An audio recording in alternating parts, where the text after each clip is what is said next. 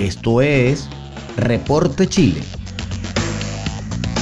Por Noticias Digital 58, periodismo web de verdad.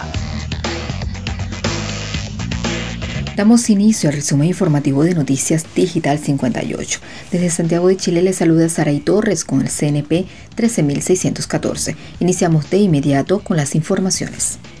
Cámara de Diputados aprueba interpelación contra el ministro Enrique París.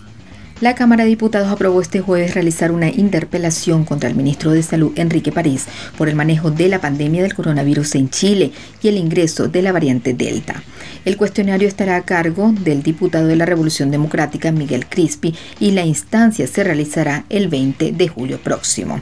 Esta interpelación no tiene que ver con el promedio de casos del día de ayer o de la última semana, sino con una situación general donde hemos visto un gobierno que ha abandonado a los trabajadores de la salud, que en particular nos preocupa lo que ha pasado con el ingreso de la nueva variante Delta y la ausencia de toda responsabilidad política de este gobierno, detalló Crispi el martes. En este sentido señaló, queremos realmente lograr lo que no hemos podido lograr hasta ahora, a lo menos en la Comisión de Salud, de ir en profundidad de muchos temas que son muy importantes para la población. Por su parte, la diputada Carol Cariola recalcó que las medidas tomadas por el gobierno han sido insuficientes y tardías, asegurando que es parte de la tónica del actual de este gobierno durante la crisis sanitaria. Creemos que el rol del ministro de Salud ha sido negligente, del gobierno en su conjunto también. Lo lamentamos muchísimo porque las consecuencias de estas son las consecuencias sanitarias que hoy día tiene la población, donde hay vidas que se han perdido por no haber llegado a tiempo. En medio del reporte diario por coronavirus, el subsecretario de redes asistenciales Alberto Donac se refirió a la interpelación y señaló que el Parlamento está en todo su derecho de hacer las consultas que parezcan pertinentes. Nosotros vamos esto con una tremenda oportunidad de entregar en forma sistematizada todo el trabajo que se ha venido haciendo en los últimos meses, señaló la autoridad. Pasamos ahora a información económica economía chilena vuelve a sorprender con crecimiento sobre el 18% en mayo. El Banco Central informó el índice mensual de actividad económica IMEC del mes de mayo de este año, reportando que la economía chilena creció 18,1% en comparación con igual mes del año anterior. Según el reporte, la serie desestacionalizada aumentó 2,6% respecto al mes precedente y aumentó 17,3% en 12 meses.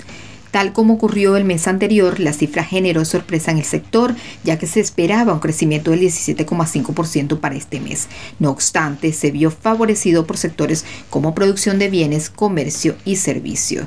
Respecto a la producción de bienes, el Banco Central expone el aumento del 7% de la producción de bienes fue explicado por el desempeño de la industria manufacturera, que creció 15,3%, y en menor medida por el alza del resto de los bienes, que aumentó 8,2%. En esta última agrupación destacó el crecimiento de la construcción. En contraste, la minería cayó 0,3%. En cuanto al comercio, el reporte consigna que la actividad comercial creció 51,3%, impulsada por todos sus componentes. Este resultado se vio incidido por las medidas económicas de apoyo a los hogares y los retiros parciales de los fondos previsionales. Finalmente, en cuanto a los servicios, explica que crecieron 16,8%, explicando principalmente por el desempeño de los servicios personales, en particular en cuanto a educación y salud. En menor medida, también contribuyeron al resultado de los servicios empresariales, restaurantes y hoteles y el transporte. Continuamos con las informaciones en nuestro portal web digital58.com.be. Minsal reporta por tercer día consecutivo menos de 3.000 contagios. El ministro de Salud entregó este jueves un nuevo balance respecto al estado del avance del coronavirus en nuestro país, confirmando un total de 32.588 fallecidos y 1.558.557 contagiados hasta las 21 horas del miércoles. Respecto a los fallecidos, se registraron 43 nuevos decesos a nivel nacional, según información entregada por el Departamento de Estadísticas e Información de Salud.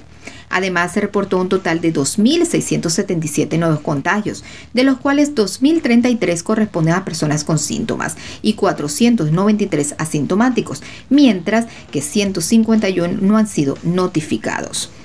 En unidad de cuidados intensivos permanecen 2.943 pacientes, de los cuales 2.508 están con ventilación mecánica. Asimismo, se reportó que hay 283 camas críticas disponibles. Por otro lado, se realizaron 40.298 exámenes PCR en las últimas 24 horas, acumulando a la fecha 17.012.734 test. También se informó que hay 5.552 cupos disponibles en las 199 residencias sanitarias en todo el país para personas que han sido diagnosticadas con la enfermedad y que no pueden realizar aislamiento efectivo en sus domicilios. Pasamos ahora a información meteorológica. Temblor se registra en la zona centro-sur del país. Un temblor se registró a las 11.26 horas de este jueves en la zona centro y sur del país, específicamente en las regiones de O'Higgins y Baule. El Centro Sismológico Nacional informó en un principio que el movimiento telúrico tuvo una magnitud de 4,0 con una profundidad de 72,4 kilómetros. La referencia se fijó a 32 kilómetros al noreste de la comuna de Talca. En su monitoreo, la Oficina Nacional de Emergencia del Ministerio del Interior consignó que no se reportan daños a personas, alteraciones a servicios básicos o infraestructura producto de este sismo. Y cerramos con información de sucesos. Hayan muerta venezolana de 17 años en hostal de Arica. La Fiscalía se encuentra en diligencia de autopsia para la investigación por el homicidio de una menor de edad, cuyo cuerpo se halló en una habitación de un hostal ubicado en el sector Yosia, Valle de Azapa, el pasado sábado. Según detalló el organismo, se trata de una ciudadana venezolana con las siglas WRR de 17 años que compartía con su pareja al interior del recinto. El sujeto no ha sido ubicado. En este contexto, el trabajo investigativo es dirigido por la Fiscalía junto con los equipos especializados del OS9 y la BOCAR, desarrollándose múltiples diligencias y pericias para esclarecer el caso. Y de esta manera finalizamos con las informaciones por el día de hoy. Les agradezco haberme acompañado y los invito a suscribirse a nuestro canal de Telegram Noticias Digital 58. Además puedes encontrarnos en nuestras redes sociales como Digital58 y en Instagram como Digital-58. Recuerda que somos digital58.com.be Periodismo Web de Verdad. Desde Santiago de Chile reportó para ustedes Saraí Torres con el CNP 13614. Nos escuchamos en la próxima entrega.